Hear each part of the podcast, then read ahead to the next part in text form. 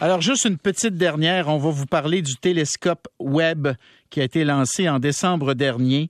Et euh, écoutez, il va chercher la lumière émise par les premières galaxies qui sont nées il y a 14 milliards d'années. Je trouve ça fascinant.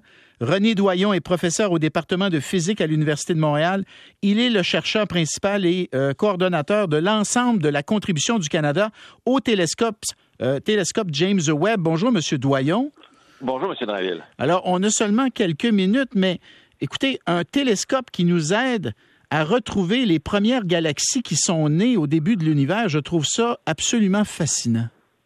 Ben écoutez, c'est de loin le télescope le plus puissant qu'on a relancé dans, dans l'espace. On parle d'une machine de 10 milliards de dollars là, qui, qui, a pris 20 ans de travail avec euh, la NASA, l'Agence spatiale canadienne et l'Agence spatiale européenne. Donc, euh, c'est un beau travail de, collaboration internationale qui, euh, on est sur le point d'avoir maintenant les premières lumières.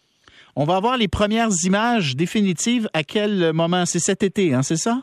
C'est ça, c'est planifié vers le début de, juillet. Il faut comprendre que euh, le télescope est en opération en, termes de mode test depuis, euh, depuis le lancement, le jour de Noël. Là. Et euh, d'abord, il, a fallu déployer le télescope, un, truc très, très compliqué, là, qui s'est très, très bien passé. Très récemment, on a réussi à aligner le, miroir du télescope est fait de 18 segments qu'il a fallu aligner avec une précision extrême. Là, on parle de, quelques dizaines de, nanomètres. Un nanomètre, c'est un milliardième de mètre. Et, tout ça fonctionne à merveille. Euh, les images sont absolument époustouflantes et euh, on peut, euh, on a très très hâte de pouvoir les utiliser au, grand public et ça, ça, va se faire, comme on l'a dit, à peu près au début du juillet. La, date devrait être identifiée d'ici la fin du mois. Et il va, il va servir pendant combien d'années ce télescope?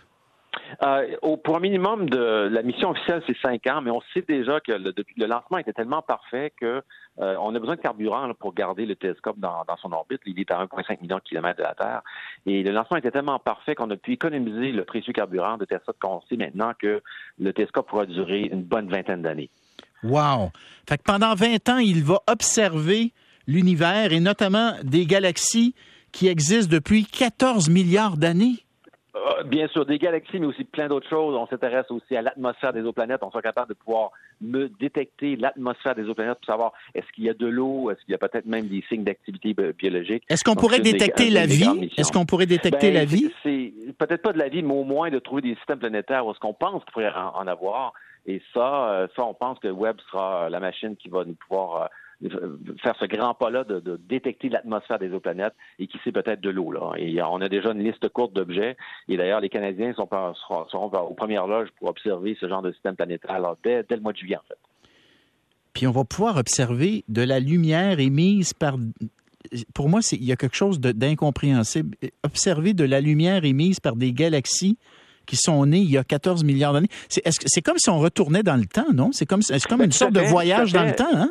Oui, c'est lié au fait que la lumière voyage à une vitesse finie, hein, une vitesse très rapide, 300 000 km à la seconde. Hein. Et euh, alors, plus on regarde loin, plus on, regarde loin, euh, on, regarde dans le passé. Et on sait que l'univers, plus exactement, a 13,8 milliards d'années. On connaît ce chiffre-là très précisément. Et on pense que les premières galaxies se sont allumées, les premières étoiles, quelques centaines de millions d'années après le Big Bang. Et Hubble est allé peut-être à un milliard d'années ou après le début du Big Bang, ou peut-être 500 millions d'années. On n'a pas vraiment vu encore les toutes premières galaxies. Et, euh, et Webb, lui, sera capable de le faire. René Doyon, j'ai l'impression que c'est pas la dernière fois qu'on se parle. Merci beaucoup et euh, on, va, on va suivre ces exploits donc du télescope Webb. Ce sera un plaisir d'en discuter à nouveau avec vous. Merci. Avec plaisir. Merci, au revoir. Et à demain tout le monde. Patrick qui prend le relais.